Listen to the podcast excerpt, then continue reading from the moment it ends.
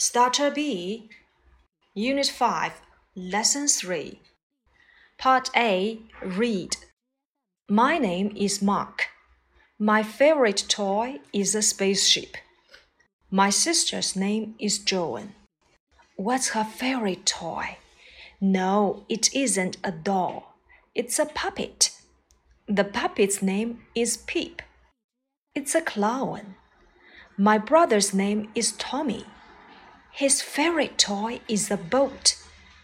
There's a big toy in our sitting room. Whose toy is it? It isn't my mom's.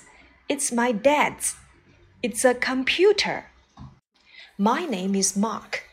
我的名字叫马克。如果我要提问你叫什么名字，What's your name? My favorite toy is a spaceship. 我最喜爱的玩具是一个宇宙飞船。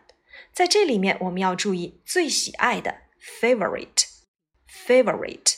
My favorite toy，我最喜欢的玩具。My favorite color，我最喜欢的颜色。My favorite food，我最喜欢的食物。所以我要提问：你最喜爱的玩具是什么？What's your favorite toy？你最喜欢的颜色？What's your favorite color？你最喜欢的食物？What's your favorite food？My sister's name is Joan。我妹妹的名字叫做 Joan。在这里面，我们看到了我妹妹的使用到了名词所有格，即在 my sister 的后面加上撇 s 的形式。还记得我们的名词所有格口诀吗？英语名词所有格表示物品所有权，名词后加撇 s，这种情况最常见。两者共有，添最后，各有各添，记心间。复数名词有 s，后面只把撇来添。名词若为无生命，我们常把 of 用。A of B 是 B 的 A，体现英汉序不同。如果我要提问，你妹妹的名字叫什么 ？What's your sister's name？你妈妈的名字叫什么？What's your mom's name？What's her favorite toy？她最喜爱的玩具是什么呢？Her 表示女生，她的。Her favorite toy，她最喜欢的玩具。Her favorite color，她最喜欢的颜色。No，it isn't a doll。不，不是一个洋娃娃。It's a puppet。而是一个手偶。 当然，这个句子我们也可以说成：我妹妹最喜欢的玩具是一个手偶。My sister's favorite toy is a puppet. The puppet's name is Peep. 手偶的名字呢叫 Peep。那如果我要提问手偶的名字是什么？What's the puppet's name? It's a clown. 它是一个小丑。My brother's name is Tommy. 我弟弟的名字叫做 Tommy。如果我要提问你弟弟叫什么名字，What's your brother's name？What's your brother's name？这里的 brother's name 又使用到了名词所有格。或者我也可以问谁的名字叫 Tommy？Whose name is Tommy？Whose name is Tommy？这个时候呢，你就可以回答 My brothers。My brothers。谁的名字叫 Joan？Whose name is Joan？你可以回答 my sisters 啊，my sisters。 His favorite toy is a boat。我弟弟 Tommy 最喜欢的玩具是一个小木船。There's a big toy in our sitting room。在我们的客厅里有一台很大的玩具。这个句子使用到了前面我们所讲的 there be 句式，表示某地有某物。There's a big toy in our sitting room. 我们的客厅里有一个很大的玩具。There's a big desk in our bedroom. 在我们的卧室里有一张很大的桌子。There is a refrigerator in the kitchen. 厨房里有一台冰箱。There be 句式，我们用 there be 加上某物，再去接某地即可。Whose toy is it? 它是谁的玩具呢？Whose 表示谁谁谁的，一定要知道 whose 的后面要接名词来对应谁的什么什么东西。 It isn't my mom's，它不是我妈妈的。It's my dad's，是我爸爸的。所以这个句子连起来，Whose toy，或者是 Whose computer is it？它是谁的玩具？它是谁的电脑？我们回答 It's my dad's，是我爸爸的。所以用 Whose 提问，我们也要用所有格来进行回答。It's a computer。它是什么呢？它是一台电脑。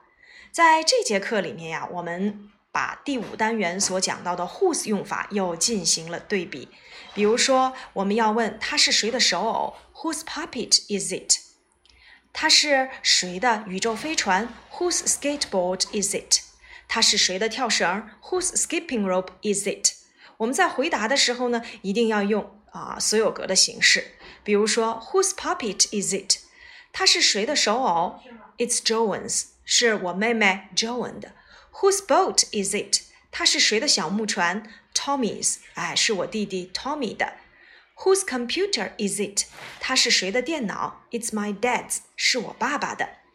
我们要注意区别的就是 who is 和 whose。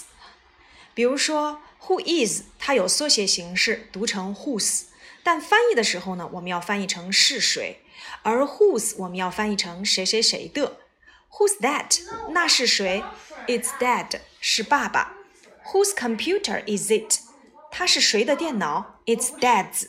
所以我们会发现，提问是谁要用 Who is，提问谁谁谁的我们要用 Whose。Who's that boy？那个男孩是谁？It's Tommy，是 Tommy。Whose boat is it？它是谁的小木船？It's Tommy's。是 Tommy 的。Whose doll is it？它是谁的洋娃娃 ？It's Mary's，是 Mary 的。Who is your friend？谁是你的朋友？It's Mary。那我们透过这几个句子呀，不难发现，whose 表示谁谁谁的，后面呢要接名词来表示归属。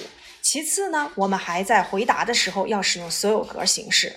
而 who is 来提问是谁，在回答的时候呢，只回答那个人的名字即可。好，接下来呢，我们再来看 D 部分的自然拼读。Let's skate on a skateboard. Let's skip with a skipping rope. Let's ski on skis. Let's fly in the sky in a spaceship. Let's eat with a spoon. Let's dig with a spade. Let's spin on the spot. Let's fly in the sky in a spaceship.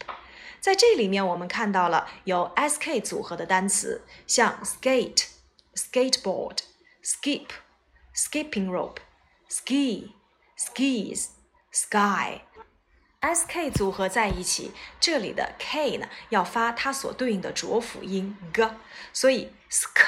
组合在一起要发 sk 的音，skate、skateboard、skip、 skipping rope、ski、skis、sky，而 sp 组合在一起，sp，这里字母 p 要发成它所对应的浊辅音 b，所以 sp 组合在一起不能念成 sp，要读成 sb。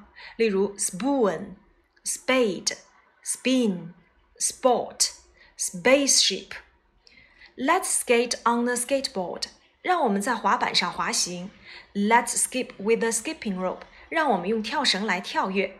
Let's ski on skis，让我们在滑雪板上滑雪。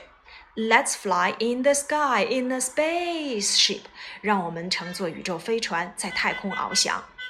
Let's eat with a spoon，让我们用勺子来吃。Let's dig with a spade，让我们用铁锨来挖洞。Let's spin on the spot，让我们原地跳跃转圈。Let's fly in the sky in a spaceship，让我们乘坐宇宙飞船在太空翱翔。跟后面的清辅音呢，要发成这个清辅音所对应的浊辅音。所以今天呢，我们讲到了 sk 组合要发 sk 的读音，sp 组合要发 sp 的读音。课下呢，我们可以根据这段儿歌呢进行语音感受。好，有关于第五单元第三课的内容，我们今天就概述到这里。